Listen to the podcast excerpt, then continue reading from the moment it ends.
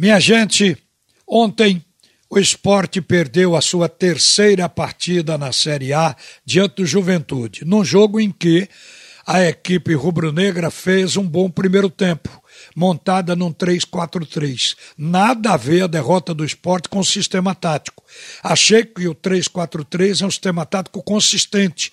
E isso ficou visto no primeiro tempo, porque no primeiro tempo o esporte foi bem. Defensivamente, o time correspondeu e ofensivamente os laterais colocados na segunda linha faziam futebol apoiado. Eles estavam lá dialogando, fazendo triangulação com os pontas para quebrar a última linha. Esse era o papel do esquema no jogo. Mas houve também a deficiência individual. O Thiago Lopes não fez aquele jogo de aproximação com André, não tabelou com André, não criou jogadas pelo meio. E o esporte viveu de cruzamentos da linha de fundo, bolas pingadas que a defesa do Juventude cortava a maioria. Então o André não teve liberdade para finalizar. O que ficou faltando no primeiro tempo foi isso, mas de um modo geral o time foi bem. No segundo tempo se esperava mais. No entanto, o esporte voltou com um jogador que tinha atuado mal no primeiro tempo, Paulinho Mocelin, continuou com ele, e o cansaço se abateu. A gente viu isso no Rainer que ficou plantado, já não fazia aquele jogo de transição, nem um jogo ofensivo pelo lado direito, e o Thiago Lopes, que ficou lá plantado também no meio-campo, sem se aproximar do ataque. O esporte ficou encolhido, o time do Juventude foi para frente, o técnico do Juventude fez mudanças para colocar o time mais rápido e aproveitou exatamente os espaços para fazer o gol da vitória.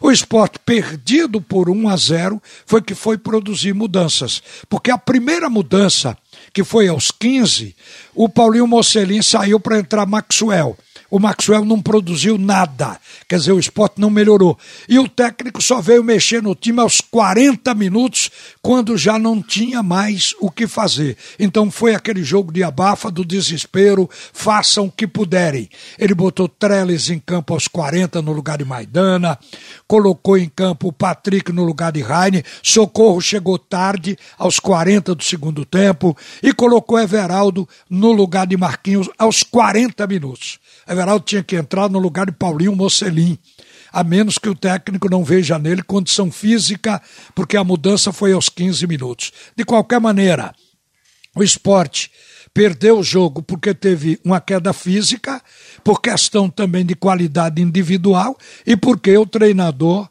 foi lento nas mudanças fez a leitura, certamente, mas não mudou a tempo para socorrer o time. Então o esporte experimentou sua terceira derrota no campeonato da Série A. E o Náutico, gente, venceu mais uma e olha que vitória.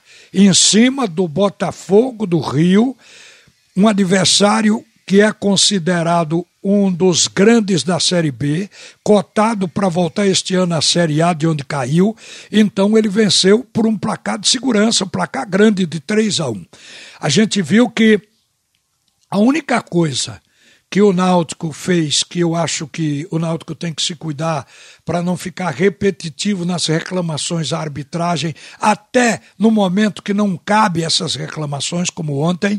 Ontem houve uma falta contra o Botafogo que o árbitro marcou na frente do banco do Náutico. O árbitro cumpriu o seu papel, eram oito minutos de jogo, tudo estava começando. O juiz apitou e marcou a falta. Naquele momento ali, era deixar bater a falta que era a favor do Náutico. Mas o Hélio dos Anjos se insurgiu, reclamou da arbitragem, entrou numa discussão, paralisou a partida por mais de três minutos e ainda ganhou o cartão vermelho, que eu entendo como um prejuízo o fato de tirar um treinador participativo como o Hélio da área técnica.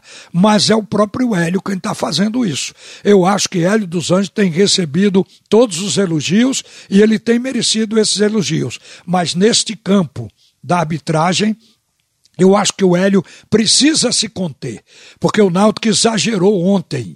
Ontem houve erro de arbitragem, mas a favor do Náutico, como no caso do primeiro gol, que a gente vai falar nisso mais adiante. Então o Náutico muitas vezes reclama sem uma razão para reclamar da arbitragem. Houve o caso também do juiz com a torcida, aí é outra coisa. Eu acho que ali os torcedores que lá estavam foram autorizados pela federação e pela CBF, é outro caso. O que eu estou aqui me referindo é o fato desse descontentamento do Náutico com a arbitragem, que eu acho que já está ficando exagerado. E tudo que é demais acaba prejudicando. Uma boa tarde, minha gente. A seguir, o primeiro tempo do assunto é futebol com Roberto Queiroz.